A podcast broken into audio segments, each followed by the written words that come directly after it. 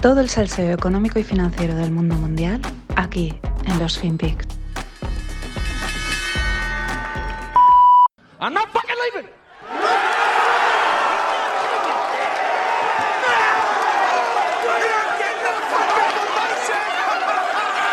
The show goes on. This is my home. They're gonna need a fucking wrecking ball to take me. Hola, no financieros. Vamos con otra semana más. Y esto que veis será el corte de la película de of Wall Street, el logo Wall Street. I'm not fucking living. Que decía eh, Jordan Belfort, o aquí interpretado por Leonardo DiCaprio. Por si alguien no lo sabía, que yo creo que lo sabe todo el mundo. ¿De qué me refiero? ¿Cuál es la indirecta? Pues Jerome Powell. El tema es que se llevaba especulando durante meses con un posible relevo del presidente del Fed, del Fed o de la Fed, como más guste decirlo. El Fed es porque es Banco de la Reserva Federal, pero normalmente también se dice la Fed. Bueno, pues se llevaba especulando con el relevo, incluso voces como la de la senadora eh, Elizabeth Warren, pues que se habían alzado públicamente contra Jerome Powell. Pero nada, al final eh, Biden lo ha confirmado en el cargo por cuatro años más y a su potencial sustituta, la que se hablaba que le podría sustituir, eh, valga la redundancia en el cargo, la El Brainard, pues la nombra como vicepresidenta. Bueno, el movimiento tiene mm, varias lecturas, ¿no? Mm, la política y lo que ha pasado en los mercados. Aunque en los tiempos que corres, pues esto tampoco es que vaya por separado, ¿no? Bueno, por un lado parece que la... Hay también una cierta tendencia a la continuidad, ¿vale? Esto hay que decirlo. Ya lo empezó Trump y tal. No, no hay una tendencia, pues tú pusiste a este, yo lo cambio. Cosa que en otros en España no estamos acostumbrados, ¿no? Cada vez tiene que entrar el de, la cuerda, ¿no? Pero aquí de entrada ya hay una cierta tendencia a decir, bueno, este ya está que continúe. Pero también, bueno, la fidelidad de Powell de que tampoco le ha dado muchos problemas, ha hecho lo que el mundo quería que hiciese, o los políticos querían que hiciese. La gestión de la crisis de, de la COVID, pues que también, pues bueno, han sido, digamos, de alguna manera recompensadas. Pero por otro lado, también es una forma de poner a la futura sustituta a su lado para que vaya aprendiendo, ¿no? Y esté preparada para cuando le llegue el turno, porque el movimiento es muy significativo. La que te iba a sustituir te ponen como vicepresidenta. Igual, bueno, pues veremos. Pero de momento Powell continúa. Eh, también podemos pensar otra cosa, que las turbulencias en realidad no han pasado. Los mercados están dopadísimos, todo sube, aquí no pasa nada. Eh, la economía pues tira, pero también pues se oyen ahí cantos de sirena. Pues bueno, lo normal, ¿no? Después de haber pasado un trance como lo del COVID y con empiezan a hablarse otra vez de, confinamientos, movidas. Bueno, que en realidad las turbulencias, aunque, no, aunque parezca que no, siguen ahí. Y por lo tanto, pues puede venir bien seguir teniendo al frente de la Fed a alguien que uno tiene experiencia, ya ha pasado, y dos, podría quemarse, ¿no? Podría, ya tú ya has cumplido, has tenido un buen mandato, pues ¿por qué no en un segundo quemarte? Eh, no, no, sería tan doloroso, ¿no? Por así decirlo. Esas serían así, pues por darle un poco más de miga al asunto. Eh, no ha sorprendido, ha sorprendido, porque había hace ya, creo que lo comenté hace un mes, parecía que estaba cantado que no lo iban a renovar y ahora pues lo han renovado. Por otro lado, el mercado, pues una de cal, arena y cal. Nunca sé cuál es la buena, pero digamos que ha habido una buena, mala y buena. A ver, a los mercados les gusta saber cuáles son las reglas del juego y no les gusta los cambios, ¿vale? Eh, es decir, Independientemente de que G. Pau y su pala de oro pues lo estén haciendo bien o mal, las reglas a priori pues parece que van a seguir siendo las mismas, va a haber una cierta continuidad. Y eso es lo que a los mercados les gusta, ya digo, aunque luego esto desencadene en cosas peores, pero de momento parece que las reglas del, del juego siguen siendo las mismas. Por lo tanto, en un primer momento las acciones se iban a máximos, Bitcoin también se recuperaba, que estaban dándole, y el oro, al contrario, le volvían a meter papel. Esto es importante porque en estos momentos es donde realmente se ve cada activo en qué liga juega, si juega en la liga del riesgo o en la liga de la seguridad. Pero bueno, luego al final de la sesión, pues se ha empezado a dar toda la vuelta otra vez para meterse en rojo. La verdad es que últimamente hay mucha debilidad en el mercado. cada máximo cuesta más, se retrae. Eh, muchas acciones corrigiendo mucho internamente, aunque los índices siguen eh, al alza. En fin, Signos de por lo menos cierta debilidad, que también es normal después de estar dopadísimo todo el tiempo. Por el otro lado, por el lado de los. de donde digo que se reparten los caramelos. Eh, el mercado de los bonos, los bonos caían en precio y subían en tipos. ¿Por qué? Pues porque el mercado ha interpretado que ahora que Powell ha salvado el puesto, tiene otros cuatro años por delante y entonces podría verse más cómodo para subir tipos, ¿no? De hecho, en el mercado de en, el mercado de capitales ya ha empezado a cotizar una subida de tipos de interés del 25 puntos básicos, o sea, nada, para junio de 2022. Claro, no es lo mismo subir tipos en tu último año de mandato, que sabes que si los subes el mercado se va a resentir y te van a echar las culpas, que hacerlo en tu primer año de mandato, segundo, que aún tienes otros dos años para que la cosa se recupere, que pase la ola, etcétera, ¿no? Eso es un poco lo que ha sucedido. Y hablando de money markets, de los mercados de capitales, de dinero, de divisas, el par euro-dólar lleva en corrección desde hace tiempo. De hecho, ya se empieza a especular que, se, que está apuntando a la paridad 1-1. Sin embargo, sucede también que es que a finales de año hay una serie de dinámicas en estos mercados de capitales que serían las que estarían propiciando esta caída del euro en las últimas semanas. Eh, según os dejo en la newsletter la nota escrita, ¿no? El, análisis, que está, es interesante, pero es tequi, o sea, es tequi, digamos, a nivel de mercados, ¿no? Es bastante técnico para aquellos que os guste la drogadura. Pero bueno, es el reconocido analista del Credit Suisse llamado Slotan Potsar, del que se hace mucha referencia a él en este tipo de temas. Se ve que el tío sabe bastante. Y bueno, dice que cada año, a final de, año, pues hay un par de divisas que es la que acapara la atención. Por lo que sea, el año pasado fue el dólar franco suizo y el yen, y este año le toca a Europa. ¿Qué es lo que está pasando? Pues que todo depende, digamos, de ese par de divisas, pues siempre hay una de las dos en las que se encuentra en escasez por la razón que sea, ¿eh? porque los inversores la buscan por alguna razón, no, tiene, no, vamos a entrar en eso. Bueno, de normal suelen faltar dólares, eso ya lo sabemos, que faltan dólares en el mundo, y mira que hay impresos, pero faltan dólares, porque mucha gente emite la deuda en dólares, sobre todo en países subdesarrollados o en vías de desarrollo. Y otras veces lo que sucede es que la que falla o la que falta es la moneda local, que es lo que estaría sucediendo ahora eh, con, el, con el euro en Europa. ¿Y qué es lo que está pasando más en detalle? Que hay una escasez de colateral en Europa. Entonces, el Banco Central Europeo ha comprado mucha deuda, la tiene toda en manos, y los bancos no tienen esos títulos para usarlos de colateral. ¿Y por qué quieren ellos utilizar el colateral? Porque así reducen sus balances. ¿Y por qué quieren reducir sus balances? Porque así consiguen que las comisiones que tienen que pagar de depósitos, de movidas de estas y de regulatorias de, de banca de altos niveles, pues al reducir los balances se les reducen esas comisiones, ¿no? Pero claro, no hay colateral, no hay bonos. Entonces, en, al no haber bonos europeos, estarían Fijaos lo que estarían haciendo, lo que les haga rentable. Están swapeando euros por dólares, no están comprando o vendiendo, están swapeando el euro por el dólar y con el dólar están comprando treasury bills americanas. Y esto estaría derivando en esta caída que estamos viendo en los mercados. Muchas veces de los mercados de capitales no se habla tanto, son bastante complejos como podéis ver, pero si en los bonos se reparten los caramelos, aquí se reparten las chocolatinas, de verdad. Hay porque hay demanda de inversores que quieren meterse en un tipo de divisa para hacer un tipo de inversiones o lo que sea, ¿no? Y bueno, pues es interesante también saberlo. Y en otro mercado de capitales, mm, cerquita, pero también polémico, la lira está disparada. Sí, sí, los turcos. Los turcos están, vamos, eh, eso está hecho un Cristo.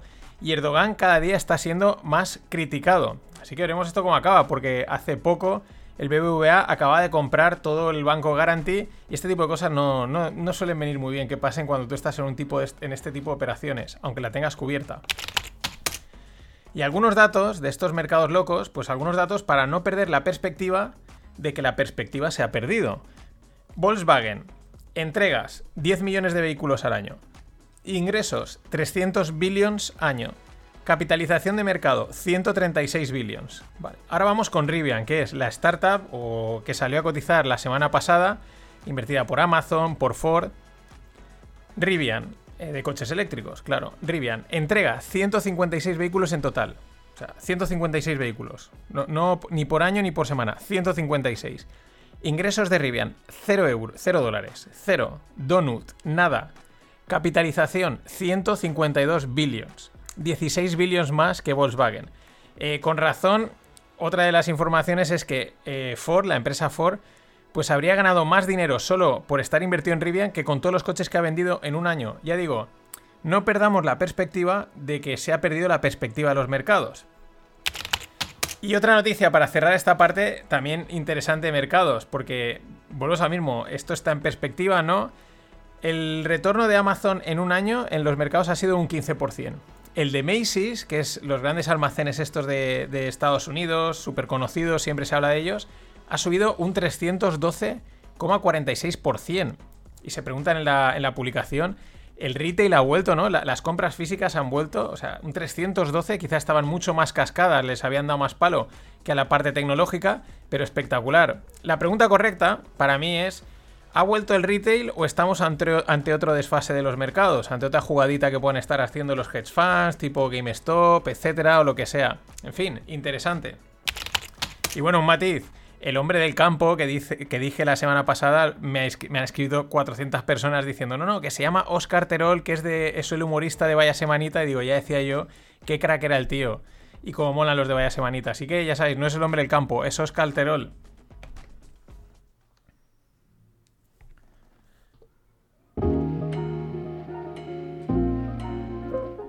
Y un mes más, porque no falla la cita, dar las gracias a Miguel Ángel Sánchez Moreno, Caña y Gil a tu salud. Un mes más, gracias. Vamos con el mundo tequi.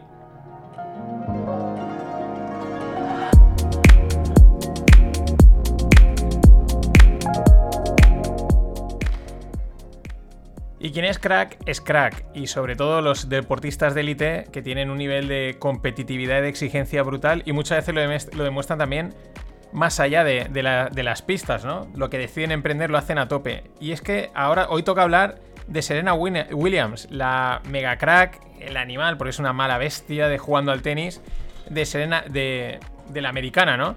Bueno, tiene un, portfolio de Venture Capital, invierte en empresas de startups y tiene una asciende a 50 compañías invertidas. Entre todas tendría una valoración de 33 billions. Eso no quiere decir que su participación valga 33 billions, sino esas 50 empresas valen 33 billions y ya tendrá un porcentaje, pero vamos, a poco que tenga un 10% de prácticamente todas, pues son unos cuantos billions a la buchaca.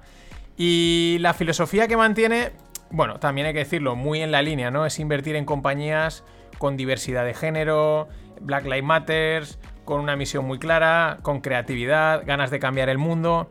Bueno, aquí nada nuevo en esta narrativa. Prácticamente hoy todas las startups son de esta manera o te venden esto. Pero así es espectacular, ¿eh? Así que ole, porque esto, oye, gente que tiene dinero y lo invierte bien, pues es una maravilla siempre. Y bueno, la startup española de renting de coches y otras modalidades, leasing, etcétera, llamada Swiftcar, ha sido adquirida por la británica Kazoo. Eh, la transacción es de 30 millones de euros y los fundadores de Swiftcar permanecerán en la empresa y además y serán accionistas de Kazoo. No ha trascendido mucho más de, la, transacción, de la, operación, pero deduzco, al ellos pasar a ser accionistas, que de los 30 millones, gran parte habrá sido pagado en acciones. ¿no? Muchas veces cuando se compran las empresas, pues no es que te den los 30 millones ahí en el banco, sino que a lo mejor te dan una parte en dinero y la otra parte en acciones. Todo depende pues, de cuán pronto te compran, cuán tarde y etcétera, ¿no? Si, eres, si no eres aún muy grande, pues te pueden valorar a 30 kilos, pero te dan papel, que no está tampoco nada mal, pero claro, no es lo mismo que tener el dinerito en el banco. Eh, Kazoo es bastante fuerte en Reino Unido, Alemania y Francia, mientras que Swiftcar lo es en España, Italia y Portugal. Así que eh, podemos deducir que la adquisición ha sido para expandirse. Y aparte, otros datos. Kazoo ha vendido en dos años 40.000 vehículos, mientras que Swiftcar tendría actualmente 500 suscriptores de vehículos mensuales. Es decir, a la vista de estos datos, pues bueno, está claro que Kazoo ha querido cazar antes de que de Swiftcar se le escapase. Dios me perdone por la rima fácil al estilo periódico deportivo, pero Está claro, porque tampoco es que. O sea, está muy bien las cifras de Swiftcar, pero son 500 suscriptores, 300 eh, euros al mes que pueden pagar por un coche, etcétera. Eso no, no me sale así una valoración de 30 millones, ¿no? Pero lo que hemos dicho, habrán pagado una parte en cash, otra parte en papel y. Y nada, a crecer para que no se les coman. Así que todo un auténtico éxito. Y bueno, vamos con el bonos, Bitcoin y El Salvador. Este fin de acababa la Bitcoin Conference eh, que esta vez se realizaba en El Salvador, que es el nuevo país de referencia para los temas Bitcoin. Bueno, toda conferencia Bitcoiner, tal y como vimos en Miami y en las últimas, pues tiene que acabar con un anuncio que parezca la bomba, ¿no? El, típico, ¡buah! Bullies, tal, etc. Bueno, mm, no ha sido distinto, ha habido anuncio. El presidente de El Salvador eh, comunicaba que van a emitir un bono de mil millones con el objetivo de financiar la Bitcoin City y además comprar más Bitcoin. La mitad más o menos, 500 millones para una cosa y 500 para otra. La Bitcoin City pues es como un centro de innovación, etcétera, para, para el tema Bitcoin. Lo que más me ha llamado la atención es que digan que esperan ganar con esta operación 160 millones porque basándose en que Bitcoin subirá y tomando como referencia el indicador de trading WWAP, eh, tomar un indicador de trading para una operación de tal calado me parece una auténtica aberración. O sea, esto no es innovación, esto es innovación especulativa al máximo nivel, maquillada con el clásico eh, wow, fuá, eh, esto es la leche. No, no, o sea, te estás basando en un indicador de trading, es que es acojonante, de verdad. Para una operación de este calado, a mí me parece que esta gente está como una auténtica regadera poniendo ese como argumento. Ah, por cierto, ¿quién va a poner la mayor parte de los mil kilos? Redoble de tambores. Tether y Bitfinex. Hombre, nuestros amigos, claro que sí. De hecho, ahí la cuenta Bitfinexed, que lleva desde hace mucho tiempo dando caña con este tema, en julio ya lo avisaba. En julio ya avisaba que el, el próximo truquito de Tether iba a ser conseguir que El Salvador emitiese un bono denominado en dólares que ellos comprarían, lo pondrían en balance y así dicen que tienen, pues eso, Denominated Government Bond en USD.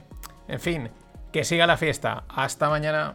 There's another message that I want to tell you today is that within our mandate, within our mandate, the ECB is ready to do whatever it takes to preserve the euro. And believe me, it will be enough.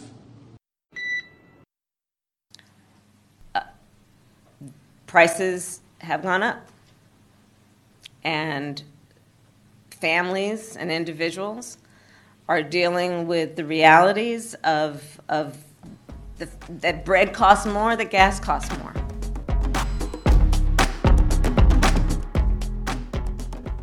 Hola, no financieros. Aquí tenéis a la buena de Kamala. Al principio hasta que se le traba un poquito la voz, ¿no? Ahí le cuesta, porque la pobre siente un montón, lo siente, siente que es que el precio del pan, del petróleo ha subido, ¿no? Y intenta demostrar como que empatiza, pero esta tía, pues desde mí personalmente no empatiza con nadie. Es que dice eso, ¿no? La gente se tiene se ha acostumbrado a que está peleándose, ¿no? Con que pues el pan cuesta más, la gasolina cuesta más y punto, ¿no? O sea, es como, mira, mm, esto es lo que hay, lidiad con ello. no estamos aquí para eso, ¿no? Igual mientras ella estaba pensando si los Lobutín le hacían daño o no.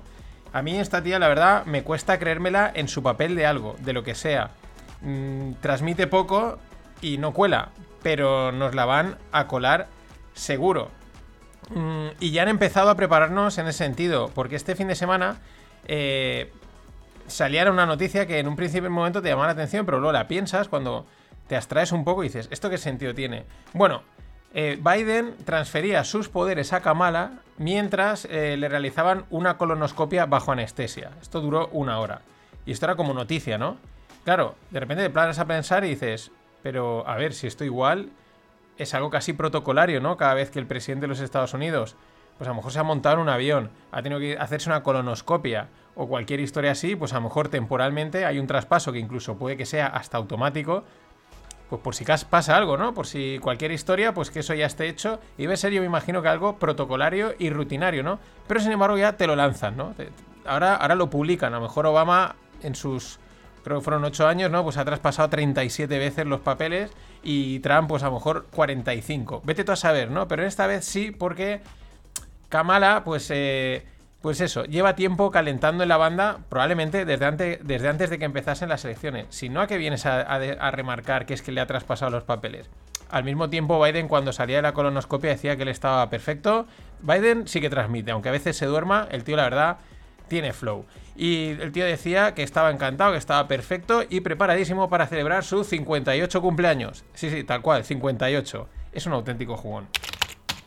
Pero volviendo al vídeo de Kamala, o al audio de Kamala, y, la inflación, pues los bancos centrales y los gobiernos pues llevan buscándolo años, llevan años intentándolo de una manera sutil, que si el objetivo es el 2, el 3%, etcétera eh, y ahora que parecen haberla conseguido, pues la verdad, no está muy clara su postura, sobre todo por discursitos como este o los de Lagarde, ¿no? Es, por un lado da la sensación que que quizás es más de lo que esperaban y les está incomodando, ¿no? Es como, ah, esto no es. Queríamos el 2, no el 5, el 6. Igual la gente se queja, ¿no? Pero por otro lado, con discursos como este, o como el de Lagar, que, que dice que, bueno, que los. que la subida reciente de los precios, pues que no es bienvenida y que es dolorosa. Y que van a tomar preocupaciones, ¿no? Que se van a preocupar por ello, ¿no? Es como muy, bueno, di esto y venga, a comer al restaurante de 5 estrellas, ¿no? Pero es eso, por otro lado parece como que en realidad les da igual, ¿no? Mm, Bueno, esto no les preocupa mucho, de cara a la galería, ay sí, estamos preocupados, incluso se le queda atragantada la voz a Kamala, pero, pero es un poco, el problema es vuestro, que sois unos pobres y, comeros vosotros la inflación y lo que sea. Em, nosotros estamos aquí pues para otras cosas, tampoco sabemos cuáles, ¿no? Y es que hay quien dice que esta situación con la inflación lo que está poniendo es en jaque la credibilidad de toda esta peña, de los banqueros centrales, de los políticos, etc. No, no nos equivoquemos. Lo que está en jaque es la credibilidad que la población le da, no la credibilidad del político. Porque es en jaque son las ganas que tiene la gente y los medios de tragarse lo que les cuentan. Desde hace tiempo todo esto son perfiles políticos, Lagar, Powell, etc. Y por lo tanto expresan lo que la gente quiere oír. Le dan la pata hacia adelante al balón y ya veremos qué sucede. Luego, pues vienen las excusas, no se podía saber, etc. Pero claro, mientras el río suena, ellos se suben al carro y pronuncian el clásico Sujétame el cubata. ¿Pues esto por qué? Por un tuit de la Fed de San Luis. La Fed de San Luis dice que eh, la comida del Día de Acción de Gracias eh, sirviendo pollo, pues costaría aproximadamente pues un plato y tal, pues 1,42 dólares. Pero, la Fed de San Luis, ojo, pero que si en vez de ser pollo sirviesen una comida basada en soja, eh, pues eh, con el mismo número de calorías, ¿no? Para que tampoco te quedes ahí con hambre y tal y no te puedan decir que nutricionalmente es inferior, costaría 66 céntimos. Tachan, esta es la solución para la inflación. La solución para la inflación no es dejar de imprimir dinero, no es ver cómo se pueden solucionar los problemas energéticos, los problemas de, de la cadena logística. No, la solución es que comas soja, que te olvides del pollo, que te olvides de la carne y de estas cosas de ricos, porque esto solo va a ser para los ricos, y, te, ya está, y que te y comas soja, y ya está, que tiene las mismas calorías, que no te preocupes, o bueno, o sí. Y si hablamos de credibilidad y de inflación, pues hablamos del lío de COVID. Eh, Austria con un 65% de vacunados en confinamiento. Alemania con un 69, o sea, prácticamente el 70, está en una situación muy crítica.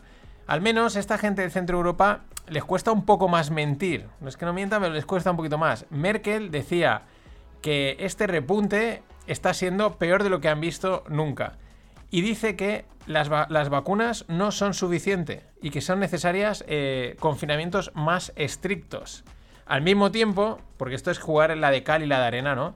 Eh, al mismo tiempo, por otro lado, dice, o sea, dice las vacunas no son, no son suficientes, con lo cual te tienen que confinar, con lo cual pues tampoco necesitas a lo mejor la vacuna. Pero bueno, sale el ministro de Salud alemán y dice que antes de que acabe el invierno, que tampoco queda mucho, bueno, ahí sí, ahí les queda más, desgraciadamente, eh, prácticamente todo el mundo en Alemania deberá estar o vacunado, o recuperado, o muerto. O sea, esta es que esta gente la verdad tacto no tienen, ¿no? O sea, dicen, mira, o te has vacunado, o te has recuperado, o estás en la caja. Es acojonante. Pero ya digo, les cuesta mentir, en estas cosas se ve, esta gente del centro de Europa no, no saben, les, les cuesta... Y, eso es lo bueno, porque por lo menos algo de verdad obtenemos.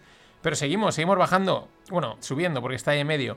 Holanda, con más del 70% de vacunados, igual. Esto es lo que vaticina JP Morgan. Dice que si la tasa de crecimiento de infecciones en Holanda continúa, el pico local de. O sea, el pico de capacidad de los hospitales visto en enero del 2021, es decir, casi un año, va a ser superado en apenas dos días. Y que el mayor pico de capacidad de, los hospitales, que es el que se vio en marzo del 2020, será lo van a superar en apenas siete días. Esto se desmorona por todos los lados. Y va a seguir saliendo gente a intentar contar historias y no, es que no sé qué, porque tal, es que el otro, es que si la mascarilla va por aquí y por allá. Pero esto cuesta cada vez más de creer todo el rollo este en el que nos están metiendo. Porque nos vamos down under, nos vamos a Australia. En Australia están enviando a los positivos por coronavirus a campamentos de cuarentena. Sí, sí, campamentos. Esto es de película de terror. Lo sorprendente es que aún conserven algo de, de credibilidad. La culpa es nuestra. Y para acabar con todo este meollo, pues uno de los, de los que están ahí candentes desde verano, los mercados de energía, otro de tantos líos que hay en marcha. Por un lado, la noticia ha sido la decisión de varios países de liberar sus reservas estratégicas de petróleo, que esto es lo primero que uno dice, espera, estáis aquí con lío y tenéis reservas estratégicas, haberlas sacado antes, ¿no? Pero bueno, vamos a entender que son tan estratégicas que solo en momentos puntuales hay que sacarlas. Las han sacado Estados Unidos, India, Reino Unido, eh, Japón, se quiere hacer el remolón. Mm, mira, esta ha sido sin querer, no la tenía anotada, pero es una de estilo, ¿no? Eh, rima, estilo periódico deportivo. Pero es que eh, Estados Unidos va a, liberar 50 millones de barriles. Para que os pongáis en situación, en el 2011 liberó 30 millones de barriles con movidas ahí con Libia. O sea, es decir, el máximo en los últimos eh, pues prácticamente 30 años, porque en el 91 George W. Bush con el tema de la guerra del Golfo liberó 17 millones de barriles. O sea, ahí es nada. Pero lo mejor viene ahora. Lo mejor es que China se ha ofrecido a ayudar a Estados Unidos liberando también parte de sus reservas. Y esto aquí es cuando uno dice, ¿cómo? O sea, cuando tu enemigo quiere ayudarte y se pone a tu lado, eh, ahí algo pasa. No sé, no sé el qué, porque la verdad, no lo sé. A mí me ha dejado descolocado. Pero yo sería para sospechar. Eh, quizás no deberíamos de haber liberado las reservas si estos también quieren liberar las suyas. O vete tú a saber qué. En cualquier caso, en primera instancia, ¿qué hacía el petróleo? Subir. Subir. Debería de caer. Si sacas más petróleo al mercado, debería de caer. Pero no, el petróleo, los mercados hoy en día están de una fiesta que te cagas. Y al mismo tiempo, sin dejar la crisis energética, la eléctrica en Europa sigue avanzando. Alemania va a pagar el megavatio a 241 euros, el tercer precio más alto de su historia. Acaba de leer hace nada eh, un, que ya se han congelado eh, no sé qué mar del norte, de allí por Rusia, y ya se han quedado dos, dos cargueros atascados. O sea, como que ha entrado de repente el frío. Veremos a ver. Sin embargo, con todo este panorama así de incertidumbre, porque claro, al final los cierres estos, los confinamientos, por lo que pueden hacer es retrasar la recuperación económica, más dudas, etcétera. No importa. En el año 2021, el SP500, ya sabéis, el índice de referencia en todo el mundo, ha marcado más máximos históricos eh, que casi nunca. O sea, concretamente ha marcado 66 solo superado por los 77 máximos históricos que marcó el SP500 en el año 1995. Lo dicho, no perdamos la perspectiva de que estos mercados han perdido la perspectiva.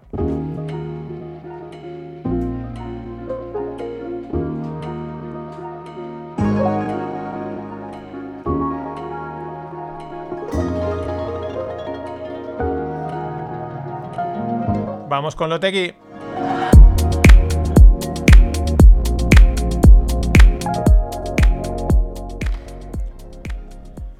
Bueno, la semana pasada comentaba el taking private de la empresa de colchones Casper y no era malo, al contrario, el, fondo de private equity eh, que compraba Casper pues demostraba el potencial que observa en el sector de productos para el sueño y lo demostraba al pagar un precio por las acciones muy superior al que está en el mercado, prácticamente el doble. Pues bueno, hoy tenemos una propuesta interesante que está calando mucho en Europa y es también del tema del sueño, pero llama la atención, se llama eh, la, startup se llama Pod Pro Cover. Y es una funda que se pone cubriendo el colchón y que integra tecnología. Y esta tecnología permite modificar la, temperatura del colchón por partes, por si es un, por ejemplo un colchón para dos personas, pues cada parte tiene su temperatura, registrar datos del sueño de cada una de las partes, eh, no solo datos del sueño, sino del cuerpo, constantes vitales, e incluso te despierta con una suave vibración y un cambio de temperatura. Ya digo, todo de manera individualizada, para una o para las dos partes. Ojo, muy interesante porque se ve que lo están petando y atentos al boom de los e-commerce dedicados al sueño, colchones, fundas, almohadas, despertadores, cremas, olores, tecnología y tecnología asociada, porque creo que no vamos a parar de ver mm, de este tipo de noticias. Y bueno, eh, la noticia, una de las noticias de estas que es que molan, ¿no? Del mundo cripto, eh, tiene, tiene un poquito de todo, ¿no? Eh, este fin de semana se cerraba en la subasta de una copia de la Constitución americana. Esto, eh, la Peña Cripto se dio cuenta hace, pues hace unas semanas o por ahí y se coordinó creando una DAO, una organización autónoma descentralizada con el objetivo de recaudar fondos y, y pujar por esa copia de la Constitución. De hecho, se llamaba la Constitution DAO. Bueno, pues al final la copia de la Constitución se la ha llevado nada más y nada menos que Ken Griffin, que ha pagado 43 millones y se le ha ventilado a la comunidad cripto.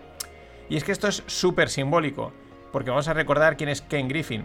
es un filántropo que te cagas, compra muchas obras, las dona. Pero ¿de dónde viene su fortuna? Pues Ken Griffin es el fundador de Citadel, uno de los malvados y de los grandes hedge funds del mundo, de estos que están metidos en todas las jugadas desde Chicago.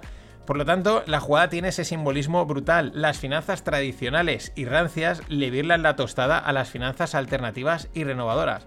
Pero es que, y esto es lo también lo divertido, Ken Griffin sabía cuánto dinero había recaudado la Constitution DAO ya que como es transparente, pues sabía que habían pedido que tenían unos 40 millones más las comisiones y dice, pues nada, solo tengo que ofertar, un poquito más, solo tengo que hacer lo que hago con mi hedge fund y con Robin Hood, hacer un poquito de front running, leer las órdenes, saber qué es lo que van a ofertar y yo lo compro antes y arreglado. Es cuanto menos muy, eh, pues, gracioso, simbólico, como lo queramos ver.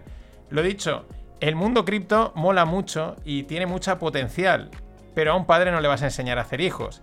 Y yo creo que les queda mucho por aprender de los grandes tiburones de los mercados, porque el Wall Street es de lo más competitivo que hay y están los más, listos y más cabrones están allí metidos, no están en ningún otro lado. Es igual que el titular que avisaba hace unos días, que me llamaba también mucho la atención, no he podido recuperar la copia, pero lo tengo en la mente, que decía que los hedge funds iban a invertir muy fuerte en cripto, o sea, están avisando que lo van a hacer y que me presenten a esos hedge funds que avisan con antelación de lo que van a hacer. Ya te digo yo lo que están haciendo, deshacerse de lo que tienen. Por eso te avisan que es que van a comprar, para que vayas tú a comprar y ellos te vendan. Si esto es más viejo que el hombre. Hasta mañana. Queuing for petrol. Queuing for petrol. Queuing for petrol. But I'm on a horse. I'm on a horse. I'm on a horse.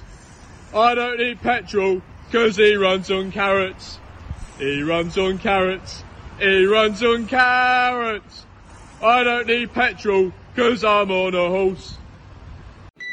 PAL and Zell. And etiquette experts are a little mixed on this, but you could ask everybody to just throw in cash, five, ten dollars. Mm. That really adds up. And while we are on the topic of something that could be controversial, perhaps forego the turkey. Bear with me. Ooh. I know that is the staple of the Thanksgiving meal. However, some people think turkey is overrated, and so it tends to be the most expensive thing on the table. Maybe you do an Italian feast instead. And I will say this if you tell everyone you're having a Thanksgiving without turkey, some guests may drop off the list, and that's a way to cut costs too. Hola, no financieros. Aquí tenéis a una petardilla, no sé el nombre, pero bueno, ahora os cuento. Eh, habéis oído, ¿no? ¿no? Nada de turkey, nada de pavo por el Día de Acción de Gracias. Bueno, es flipante como ciertas ideas o mensajes calan y se propagan con una facilidad pasmosa. Y es porque son memes. Sí, sí. Eh, los tenemos asociados a vídeos, imágenes, imágenes irónicas que nos hacen reír, etcétera, ¿no? Lo que tenemos la idea de meme, ¿no? De algo divertido. Pero sin embargo no son solo eso. Un meme también es eso, es una idea, un mensaje que se propaga como un virus.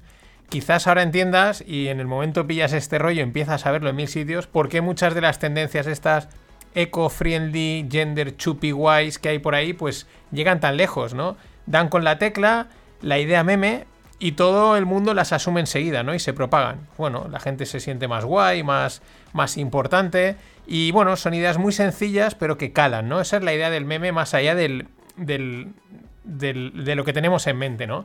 Bueno, pues eso parece estar pasando con el combo inflación y cena de acción de gracias.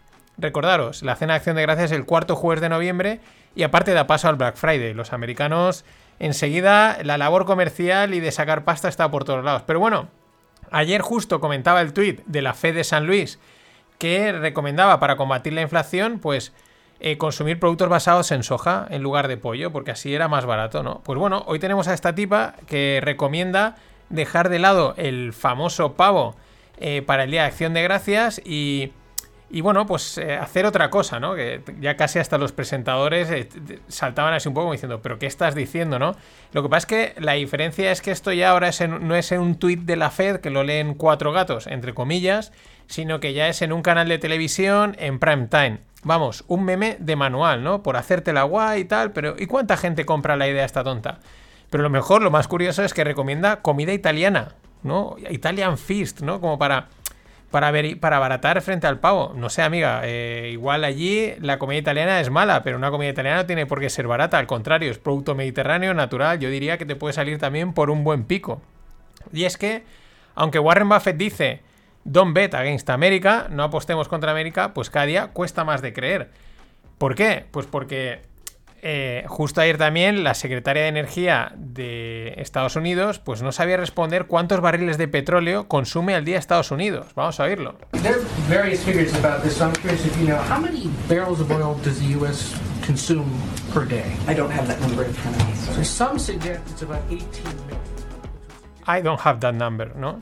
Eh, claro, por un lado podríamos excusarla, ¿no? Eh, si le hubiesen preguntado, pues en una situación fuera de contexto, ¿no? Le han pillado saliendo de un restaurante, estaba en el COP26, en alguna historia así, y dice, oye, pues mira, ahora no tengo el dato. Pero no, no, la pregunta se la hacen en una rueda de prensa con motivo de la liberación de las reservas de petróleo. Es decir, vamos, aquí Aquí en España de este tipo de gente, vamos, de políticos, vamos servidísimos, pero claro, estamos hablando de Estados Unidos, ¿no? Eh, yo creo que China, eh, de verdad, se debe descojonar con esto, de decir, joder, pues si no, nos debería de poner por lo menos un rival un poquito, ¿no? Trump por lo menos nos plantaba un poquito más de cara, ¿no? Trump mola mucho, sobre todo por los discursos, a mí me da mucho juego para, para los FinPix, su forma de hablar, etcétera. Y bueno, vamos con, su, con, el jefe de la Secretaría de Energía, con Biden. Biden es un jugón, es otro estilo, pero el tío tiene esa guasilla, ese rollete que lleva a veces, que pues bueno, también da, no da tanto como Trump para este podcast, pero da alguna cosilla. Pero claro, eh, resulta que el otro día el tío, que es que se cuela cada 2x3, decía lo de, los, lo de los 58 y, ahora, y luego decía esto. A lot of innovation. Because of the actions we've taken, things have begun to change. End of quote. In the past three weeks, lo habéis oído, end of quote. O sea, el tío está leyendo el teleprompter y dice lo que y dice end of quote. Es como sonreír, ¿no? Eh, ahora cierra los ojos. El tío dice end of quote. A ver, que pueden ser fallos humanos, que esto a veces pasa, etcétera. Sí, pero claro, cuando empiezan a acumular tantos fallos y estamos hablando de política donde todo esto lo debería es, es parte de tu trabajo, tu trabajo es representar el papel ese, ¿no? No decir end of quote. En fin, eh, el plantel desde este punto de vista es difícil el don't bet against America. Yo digo, yo creo que los, eh, los chinos se deben de partir bastante, deben decir, esto lo tenemos hecho. Y bueno, para cerrar con los americanos, un buen dato. Han salido las peticiones de desempleo y, están muy por debajo de lo esperado, recuperando el nivel pandemia. Oye, no va a ser todo malas noticias. Y bueno, el tema del virus y las cuarentenas sigue al alza, eh, sobre todo en, Europa. Ayer ya lo comentaba. En Alemania, los partidos de la nueva coalición eh, son los que han rechazado la cuarentena que proponía Merkel. Bueno, eh, hace también, hace apenas 3, 4, 5 días, no sé qué ministro de, Alemania decía que no, que la cuarentena está descartada y ahora pues Merkel propone cuarentena. Y ahora los partidos de la nueva coalición, que son los que van a entrar, la rechazan. Ya sabemos que esto es un juego político y no sanitario, por desgracia. O sea, hay un problema sanitario, pero se resuelve de forma política. Y lo que hoy es A, mañana será B. Así que cuidado. Porque claro, esto va bajando y ahora ya le toca el turno a Francia. Estábamos en Holanda, ahora toca eh, eh, Alemania, vamos ya por, eh, por Francia. Francia también anunciará medidas el jueves. El manual está claro, es el de siempre. Este ya es que nos lo conocemos. Primero dices que no van a hacer falta medidas luego que solo los vacunados, luego que si el pasaporte, ¿no? Vas dando así un par de bordeos y luego al final ley marcial. El tema es que el palo económico y moral puede ser muy duro. O sea, vamos a cruzar los dedos, pero puede ser muy duro, sobre todo por las fechas en las que estamos. Como vuelvan a fastidiar otras navidades, eh, la gente se va a quemar bastante, por no decir ya restauración, etcétera, que si te la cierran, que si te limitan, la gente que probablemente estaría haciendo ya números y diciendo, joder, unas navidades decentes y recuperamos. Y sobre todo ahora que todo el mundo está lanzadísimo a gastar. Lo dicho, crucemos los dedos, pero... No bueno. Y bueno, eh, la empresa de tarjetas gráficas Nvidia, que es una empresón, lanza una nueva versión de su tecnología de inteligencia artificial llamada Gaugan. Ahora ya han lanzado la Gaugan 2. Esto es flipante, ya lo comenté, me acuerdo, cuando he visto el vídeo digo, si esto ya lo comenté, pero claro, han sacado la, segunda parte. Eh, permite crear una imagen desde una frase escrita, pero una imagen espectacular. Es decir, tú le escribes montañas nevadas con nubes y el cacharrito tecnológico hace, o el ordenador o el programita hace pop y te planta ahí, pero como si estuvieses en los Alpes suizos, tal cual. Una fotografía real que flipas. Eh, vamos, es que es flipante. Es flipante. Ya en la versión inicial era como si fuese una especie de paint, tú le ibas marcando y te iba generando pues el escenario que querías. eh, y, le pintas también, le pintas una línea verde así, decía, esto es un árbol, y te pintaba un árbol perfecto, pero es que ahora ya directamente lo escribes y te lo hace. Espectacular. Y bueno, mientras la NASA ha lanzado el cohete DART, cuya misión es desviar la trayectoria de, de un de un asteroide. Sí, sí, como en las películas. La típica idea fantástica que sale en las películas de Hollywood, pues se está llevando a cabo. El impacto está previsto para otoño del 2022. Eh, no sé, aquí. Digo, Trump, perdón. Musk debería decir algo. Si él está enviando cohetes al espacio, no ha tenido una solución mágica para esto. Mm, ahora ya me he dado cuenta, lleva una semana sin hablar de él y ¡pum! Ha aparecido el tío. Bueno, DART significa Double Asteroid Redirection Test y el objetivo en realidad es evaluar el éxito de una misión de este tipo, es decir, la capacidad que realmente tendríamos como seres humanos de cambiar la órbita de un asteroide lo suficientemente para que no sea peligroso. Vamos, la realidad supera a la ficción.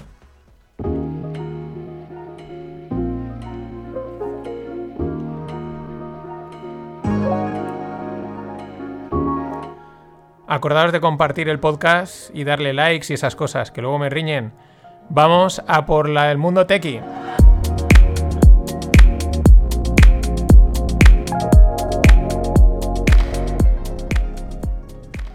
No, en realidad no sé mucho de pedirlo de compartir, lo digo porque me hace gracia. Y luego tampoco me riñen, ¿no? Pero bueno, como la gente lo dice, pues de vez en cuando por la WhatsApp, porque otra cosa no, pero WhatsApp que no falte. Vamos con Stripe, el pepinaco de startup o empresa, porque estas que ya son tan grandes ya no sé decirte si, qué es, si es una startup o qué es, pero es un pepinaco. La pasarela de pagos, que además es espectacular, si la habéis trabajado, funciona perfectamente. Bueno, pues el cofundador de Stripe dice que está muy contento eh, manteniendo la compañía en privado, es decir, eh, sin sacar la bolsa. Por lo tanto, no se espera una salida a bolsa en el corto plazo. Es una pena porque esto es un auténtico empresón. Aunque es verdad que ahora si saliese, pues saldría disparadísima y pues lo mismo, no recomendado invertir a esos niveles. Eh, pero claro, cuando tienes una financiación bajo el brazo de 95 billions, 95 mil millones ahí en la cuenta, pues normal que digas que estás contento y tranquilo por mucha responsabilidad que suponga tal masa de dinero. ¿Quién no, quién no lo tuviese para su startup? Y para cerrar, hablamos de varios temas cripto, varias noticias. La primera, hablando de financiaciones bestias, MoonPay. El- un titular que había por ahí decía que aspira a ser el PayPal del mundo cripto y por lo tanto ha levantado una ronda nada más y nada menos de 555 millones. Hace poco FTX, el exchange de criptos, levantaba también unos 500 millones. O sea, es una auténtica locura de pasta la que están levantando aquí. Eh, que evidentemente esto de descentralizado tendrá lo que yo te diga, una auténtica barbaridad. Pero lo llamativo es que PayPal ya se ha metido en cripto, lo anunció hace un año que entraban en el, en el mundo cripto, así que ese titular que vi por ahí de que quieren ser MoonPay, quiere ser el PayPal cripto, pues no encaja, quizás hace un año, hace dos tenía sentido, pero decirlo ahora, amigos, ese departamento de marketing y Miramax, la productora de cine, eh, demanda a Tarantino por incumplimiento de copyright al porque este ha vendido, ya sabéis, algunas imágenes inéditas de Pulp Fiction vía NFT. Y el abogado de Quentin eh, dice que Miramax se equivoca. Eh, aquí lo que vamos a tener es que los NFTs y el copyright va a ser un campo de batallas legales forever. O sea, una historia, una historia interminable hasta que alguien siente algunas bases decentes, porque ahora mismo es esto. Este ha cogido unas imágenes que considera que son suyas, las, las mintea, las vende, saca pasta, el otro dice no son mías, y ahí podemos estar todo el tiempo que queramos. Y eso que son dos entidades conocidas. Ya no te digo si lo hace un anónimo, etcétera. El lío va a ser divertidito. Y un poquito de metaverso, ¿no? Hemos hablado de NFTs, pues un poco de metaverso. Nike se alía con Roblox para lanzar Nikeland. Eh, va a ser un lugar virtual donde probar avatares, prendas digitales, jugar partidas de minijuegos o realizar eventos virtuales con motivo de grandes eventos, como puede ser el Mundial de Fútbol o la Super Bowl. En fin, que el mundo digital nuevo se está comiendo al mundo digital viejo, los NFTs, el metaverso, el cripto, Gaugan y la madre que los parió a todo que saldrán y se comerán a la madre que parió a lo que parió. En fin, nada más, hasta mañana. Always look on the bright side of life. Always look on the light side of life. I think what's happening here is, is something very dramatic in the Chinese economy. And what we're seeing right now is not just the normal ups and downs of the economy, just a gradually slowing economy. Right now is a paradigm shift on the level that we haven't seen maybe in 20 years in terms of what's happening on the ground in China. There is a move towards a much slower, hopefully healthier growth in Mm. China. So uh, when you look at market predictions and what's happening, people like to grapple onto GDP and say things are dropping 10, you know, tenth of a percentage point or a little bit more. Now what we're seeing is something much more systemic, much more slower growth going forward. Hola no financieros, vamos con el último programa de la semana y hoy viene cargado de personajes de los que nos gustan, de Jamie Dimon de JP Morgan, el CEO de Goldman Sachs, que nunca lo he tenido aquí, pero lo vamos a tener, y Crazy Cathy. Muy divertido, pero antes de ello, vamos con este señor que está hablando. Se llama Leland Miller, es el CEO del China Beige Book, que es, bueno, una empresa de estas que dan información, consultoría, estrategia, etcétera, ¿no? Evidentemente, sobre China. Y lo que dice aquí es súper interesante, ¿no? Dice, estamos viviendo el cambio en la economía de China de un modelo de mucho crecimiento y dice, a un modelo de menor crecimiento y más sano, healthier. Claro, esto es interesante si le damos la vuelta, porque lo que quieres decir es que el modelo anterior no era healthier, era crecimiento bucado, exacerbado y nada healthier.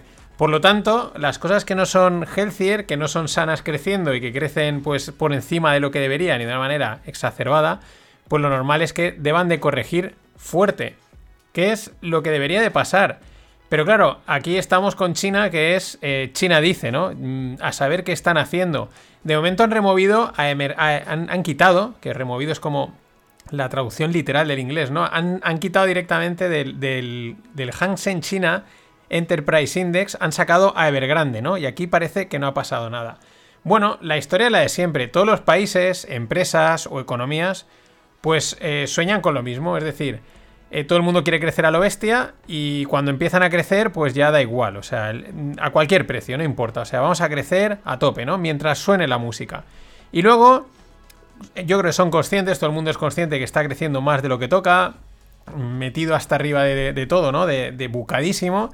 Y claro, eh, creen que serán capaces de pinchar la burbuja poco a poco, ¿no? Bueno, sabremos compensarlo, sabemos ver, eh, lidiar con, la caída porque se nos ha desfasado, pero bueno, mientras suene la música, ¿no? Pues así estamos en los mercados y así ha estado China, ¿no? Eh, suerte, amigos, porque estas cosas así no funcionan. Luego nos lo va a explicar también el CEO de, de Goldman Sachs. Y es que aunque suene duro, ya lo dije hablando de Evergrande, lo mejor que nos puede pasar a todos es que nadie sea capaz de pinchar una burbuja de forma controlada. Porque si lo consigue, ese sería el acicate para crear más burbujas de las que ya surgen. Para hacer y deshacer al gusto. Es decir, mm, y, hecho, y eso del lado de un, de, un, de un poder político, eso es poder ilimitado.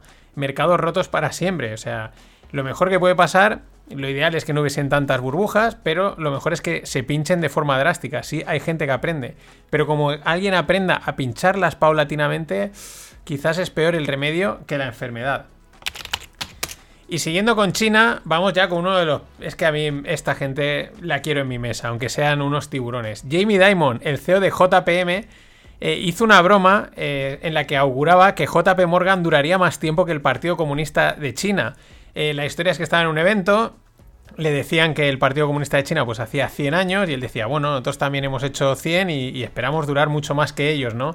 Ahora pues el tío se ha retractado un poco de la broma. También es verdad que es una broma que evidentemente se sacó de contexto, porque la dijo pues en ese tono, en un momento distendido, eh, haciendo honor a que ellos llevan también, han cumplido 100 años. Aunque la verdad es que no les falta razón, porque si vemos la historia, eh, JPM, el, banco, porque claro, la, la estirpe es e- eterna, eh, se fundó en 1871, aunque haya sufrido muchas fusiones, adquisiciones, etcétera. 1871 y el año de fundación del Partido Comunista Chino es de 1921, o sea que podríamos decir que ya le ha superado en ese, en ese sentido, ¿no?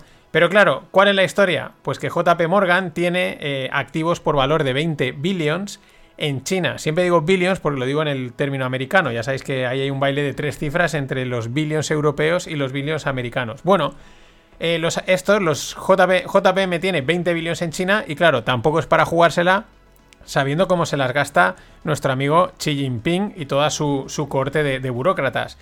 Eh, lo divertido es que ves por ahí que tildan a Jamie Dimon de arrogante y dices, a ver, almas de cántaro. Que me parece que aquí la gente no se ha enterado, ¿no? En este mundo happy y guay, pues no se han enterado. Que es el puto CEO de JP Morgan. O sea, que tú no llegas ahí siendo un alma caritativa, alguien bueno, no, no, que tienes que ir con el cuchillo en los dientes y reírte quien sea y hacer pasta, que para eso se le paga. Pero bueno, por su parte, el CEO de Goldman Sachs, que se llama David Solomon, porque Goldman Sachs hacen de las suyas, pero no son tan... Es que Jamie Dimon coge bastantes titulares, ¿no? Pero ha salido a hablar en unos eventos de Bloomberg y se ha pronunciado sobre la situación de los mercados. Hay que tener en cuenta lo que siempre digo, esta gente juega a dos manos. Unas veces hablan en serio, otras veces hablan en serio porque les interesa colocarte papel, yo qué sé. Pero dentro de lo que cabe, son claros, son directos y se pueden entreleer bastantes cosas. Sus, los cuatro minutos que os dejo en la newsletter eh, están llenos de perlas, pero yo destaco estos cortes. Vamos con el primero. Uh, I think markets generally, um, when I step back and I think about my 40 year career, there have been periods of time when greed has far outpaced fear. We were in one of those periods of time. And generally speaking, my experience says that you know, those periods are, are not long lived. Um, something will rebalance it and bring a little bit more perspective. Certainly. Qué grande, ¿eh? Qué grande. Dice, dice, mi experiencia, Hay tiempos donde la codicia sobrepasa por mucho al miedo. Dice, estamos en uno de esos momentos. Y dice, mi experiencia eh, me, dice que estos periodos no duran mucho, que algo sucede que hace que se rebalancee y que traiga más perspectiva. Eh, este vídeo lo he descubierto hace poco, pero esta semana lleva diciendo que hemos perdido la perspectiva de la perspectiva, ¿no? Cómo mola. Pero es que no para. Esto ya es la primera, pero dice más. Vamos, vamos. I'm not a good predictor. Um, I, I've never thought of myself as a predictor, but. I certainly, I certainly feel like the market anticipates higher rates um, at this point in time. The question is how much, how quickly. I, I don't think there's a chance that central banks can unwind this massive stimulus in a way that doesn't create some sort of a taper tantrum or some sort of a you know, real shock to markets. But there's also a chance it can't be done that way. And, you know, I, I do think that people Lo que os decía, eh, le preguntan sobre los tipos de interés, si cree que se van a subir, si va a haber el taper tantrum, es decir, la reducción de los estímulos, y dice, mira, yo no soy ningún predictor, pero eh, bueno, dice, por una parte, eh, los bancos centrales pues creen que esta situación la pueden unwind, ¿no? La pueden deshacer sin que se produzca una caída brusca. Dice, pero bueno, también hay una posibilidad de que eso no se pueda hacer de esa manera, ¿no? Lo dice, bueno, pues eh, yo te doy una de te digo la, que quieres oír y la otra, ¿no? Que es una forma de decir, eh, ellos creen que lo van a poder deshacer, pero yo creo que ahí sutilmente está diciendo, esto no va a ser así, porque nunca es así. Eh, más cosas, que ahora vienen algunas, estas buenísimas. Well, I, I, I, do think that, you know, generally speaking, um, everyone feels quite smart right now because most of the things that you invest in are going up. Um, that's not the way it normally works. so um, I, you know, again, I'm not, I'm not a great predictor, but my experience tells me this is a moment in time um, that's probably not a sustainable moment in time. Qué auténtico crack. Dice, todo el mundo se siente inteligente ahora porque todo en lo que han invertido ha subido. Es, es, que este es el mercado en el que estamos. Dice, pero esto no es como funciona normalmente. Y dice, luego al final, dice, estamos en un momento del tiempo que a mí no me parece sostenible que dure, ¿no? Eh, muy crack, o sea, muy directo. Está contando lo que opina prácticamente todo el mundo en el mercado respecto al propio mercado, porque uno de los cortes que no he puesto, él habla varias veces que está hablando con, pues hablan con diferentes eh, colegas de otros bancos, de otras historias, empresas, y está todo el mundo como, bueno, esto es una locura, eh, a ver cómo, no lo dice así, pero se deduce, ¿no? Eh, a ver cómo deshacemos los libros, ¿no? O sea, de aquí cómo vamos a salir todos sin perder, ¿no? Y están viendo cómo equilibran el balance sheet, los books, etcétera, ¿no? Al final le pregunta, oye, ¿y tú cómo te preparas para este escenario, no? Le dice la chica, o esto que ves que pueda pasar, este escenario loco, pues eh, la última, ¿no? El último corte que os traigo es que también es buenísimo. Uh, how do you prepare, actually, for both? Well, you, you prepare by you know thinking about if the world looked differently, you know how would it would affect different assets, and um, you know how would you how would you feel if if if, if things were worth less, worth not worthless, but worth, less. um, and uh, and so in um, so in that context, you know we do we do a lot of Cuando dice lo de worth, worthless, porque se, se ve en el gesto de la mano, ¿no? No se refiere a que no valgan nada, o sea, porque cuando dice worthless no es los activos no valgan nada, sino que valgan menos, ¿no? Hace un gesto como con la mano, una caída bastante fuerte. Primero, lo que dice es, pues es muy interesante, dice, ¿cómo te preparas? Pues eh, pensando una forma diferente. O sea, esto es clave. Dice, pensando una forma diferente al resto, eh, valorando otros escenarios. En escenario en el que los activos que tenemos valgan menos, ¿no? Que es cuando dice worthless, dice no, no worthless de que valgan cero, eh, que casi igual es lo que estaba pensando su cabeza en realidad, tal y como dice Mike Green, sino que valgan eh, menos, ¿no? Y a partir de ahí, pues valorando diferentes escenarios. Estos tíos son muy grandes, las cosas como son, por eso están ahí, por eso la gente los odia, pero es que fijaros las lecciones que ha dado cuando este ha salido a hablar. Hay que leer a veces entre líneas, pero yo creo que se lee bastante, bastante bien. Y bueno, de los tiburones vamos a la tiburona, o eso le gustaría a ella. Me refiero a nuestra amiga Cathy Wood, que también ha salido a hablar. Resulta que a sus fondos, los ARK, el mercado les está cascando de lo lindo.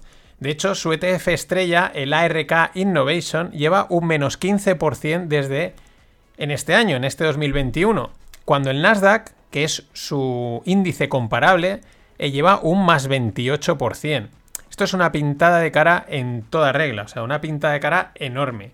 Una más a favor en este caso en la indexación. Es que si lo pensamos, ARK está haciendo un underperformance de un menos 43%. O sea, si eh, tu comparable está en un 28 y tú un menos 15, toma ya. Esto sí que es stock picking de calidad, pero a la inversa. Bueno, es que el listado de empresas tecnológicas que están muy lejos de sus máximos es bastante largo. Os dejo la lista en la, en la newsletter. Mike Green lo apoda el crash silencioso. Eh, por poneros algunas, PayPal un menos 37% desde sus máximos, Pinterest un menos 49% y Teladoc un menos, eh, un menos 60%. Eh, ¿Por qué digo Teladoc? Pues porque justamente es una de las, de las que Cathy más cargada llevaba, ¿no? Eso sí, ante tal escabechina, pues Crazy Cathy no se esconde, ha salido a dar explicaciones. Bueno, no ha salido a dar explicaciones. Ella no se excusa. Ella es, ¿no querías caldo? Pues toma dos tazas. Dice eh, que están probando un nuevo método acorde a un escenario de, volatilidad. Os pongo, os pongo lo que dice porque es que es, una máquina. Do you have any, any plans or thoughts about, uh, about adding short positions uh, to some one or more versions of your funds? Well, we have uh, we have internally for employees only. We're we're testing out uh, a portfolio, uh, but it's really ARC on steroids, if you can believe that. Uh, we don't think the, the we want to test it out on ourselves first and make sure that uh, you know everybody keeps their eye on that five year investment time horizon, uh, as which is our time horizon, and and doesn't pay attention to the day to day because what we would be doing is shorting stocks that are in the big benchmarks. And when we get into a risk off situation, what happens is portfolio managers and analysts generally run back to those stocks, get closer to their benchmarks, and they dump our stocks, which are either small parts of benchmarks or not in benchmarks. Dice que, AR que ahora están probando una nueva estrategia que sería como ARK en esteroides. Toma ya, para echarse a temblar. Viene a decir algo como que van a, ponerse cortos, o sea, un ETF, y están haciendo una prueba para ponerse cortos en, en eh, acciones que estén en los importantes benchmarks, ¿no? Nasdaq, eh, Nasdaq y SP500, ¿no? Y claro, también luego comenta que es que hay una situación en la que cuando los mercados se ponen un poco tensos, échalo como las culpas a que es que la gente ha cogido y le ha dado por deshacerse de las acciones que justamente son los que ellos tienen en cartera. Eh, a ver, amiga, la gente se deshace primero de la mierda y tú vas cargadita de buzzwords, de buzzwords, innovation, genetics, blockchain, eh, porque la- no sé decir otra cosa, es eso, buzzwords, humo, humo y más humo. Claro, por eso le están cascando, por eso llevas un un, 15, un menos 15 cuando deberías llegar de un menos 28. Pero encima se atreve con los cortos y dice esto que vamos a probar son RK, ARK en esteroides. Esto es para salir templando. Pero es que además, luego en otro corte dice que eh, estas acciones que lo han hecho muy bien a lo largo de mucho tiempo, y yo creo que se refiere a Apple, Amazon, etcétera, eh, cree que no lo van a hacer bien y que la y habla así que la disrupción les va a superar. Vamos a oírlo. And by the way, we think the benchmarks are where the big risks are longer term because they are filling up with value traps. Those companies that have done very well historically, but are going to be disintermediated and disrupted by the massive amount of innovation that's taking place. Just to give you one number there. Right now, we believe that innovation, truly disruptive innovation, is priced in the global marketplace, uh, public markets, at roughly uh, somewhere between. Massive, disruptive, luego habla de grandes cifras, el, un clásico, ¿no? En el mundo, eh, la tecnología disruptiva ahora es de un trillón, pero esto van a ser 10 trillions, ¿no? Y, dice que, las grandes, a ver, las grandes algún día caerán, pero me parece aún prematuro para decir que, lo van a hacer mal. Bueno, lo dicho, Cathy es una máquina de vender humo. Lo que pasa es que el humo en los mercados no llega lejos. Eso sí, el marketing de la inversión, amiga, te lo has pasado. Además es que hay un momento que dice como hemos probado en estos días. O sea, esto sí que es probar y testear una estrategia. Lo demás son tonterías. Nada de probar una estrategia a décadas o años. No, no. La pruebas dos días, funciona y adelante. Es Crazy Cathy. Sin duda hay que ampliar su apodo. Es como la aristocracia que va acumulando títulos y títulos. Ahora es Crazy Cathy on steroids. Y el tema es que si llevas un menos 15% cuando deberías de estar por encima del, del 20, con un más 20, no quiero ni imaginarme lo que va a pasar cuando le meta los steroids y la disruption. Y para cerrar esta parte, eh, la curiosidad. Os dejo en la newsletter un gráfico guapísimo de correlaciones. Y es la correlación entre las cargas, el tonelaje en los camiones, la perfecta correlación que tiene con el SP500 y cómo esa correlación está rota. Y como alguien apuntaba hace poco, el año 2021 es el año de las correlaciones rotas. Y este es un ejemplo chulísimo.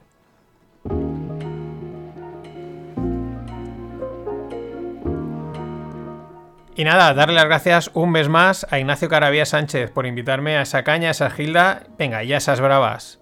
Un saludo, gracias y vamos con lo tequi.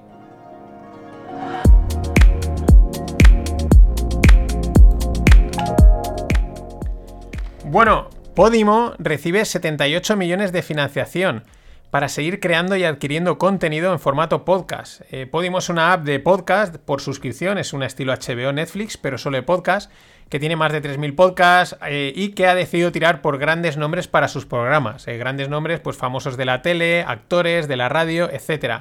Claro, que dan caché. Bueno, interesante. Bastantes cosas. Lo primero, la fuerte inversión que han metido, pues eso, inversores, valga la redundancia, demuestra el interés, el potencial y el recorrido que tiene la creación de contenido en audio en cualquier formato. Muy interesante, evidentemente por la parte que nos toca a todos, porque esto igual al final rascaremos.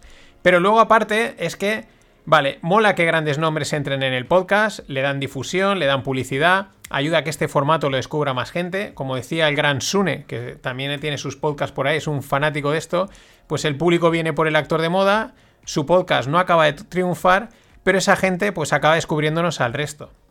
Y luego es que en la creación de contenido, pues evidentemente cabe todo el mundo, famosos y no famosos. Ahora, yo como oyente de podcast creo que el punto amateur es lo que le da esa esencia y autenticidad. Eh, por eso muchos personajes populares no llegan a triunfar en estos formatos, porque de alguna manera sabes que tiene detrás un equipo de guionistas, de medios, de producción, etc. Ese quizás es el fallo que pueda tener esta gente, que todo ese dinero va a ir a las grandes firmas. Pero bueno, nosotros desde la trinchera saldremos. Y bueno, para cerrar con la parte cripto, os dejo una imagen en la newsletter, ojalá os la pudiese transmitir ahora mismo, tal y como estáis oyendo, de una subasta en Sotheby's, de un cuadro que no es NFT, no es digital, no es rollo de estos. ¿Y en qué ofertas hay? Pues hay ofertas en dólares, en libras, en euros, en yenes, en dólar hongkonés, en franco, en franco suizo y en Ether. Y alguien decía, Ether es dinero, es significativo. Y Ripple, la, empresa moneda, como lo queramos ver, se asocia con Palaos, o también la podemos decir Palau, que es, esta es una isla que está en la Micronesia, la capital, la he mirado, es Gerul, Gerulmud. Pero bueno, se asocian para crear una criptomoneda ecológica que mejore sus pagos fronterizos. Bueno, hasta aquí nada nuevo. Usarán su tecnología XRP Ledger, que según ellos es neutra en carbono y, fijaos este dato, 120.000 veces más eficiente que Proof of Work. Esto me gustaría que lo hubiesen medido, a ver esas 120.000 veces si son correctas. Pero eh, recordemos que Ripple es una de las primeras criptos que surgieron y además respaldada por un consorcio, de bancos. Por lo tanto, es una Ripple, es una Ripple, no, es una cripto bastante odiada. Aunque al final es lo que tuiteaba una, una cuenta muy importante del mundo cripto que se llama CryptoWell. Dice, yo estoy a favor totalmente de las criptomonedas que tengan cero comisiones y transacciones instantáneas. Esto mismo lo ha dicho muchas veces Elon Musk. Al final se trata de velocidad y comisiones lo más bajas, incluso a ser posible que sean cero.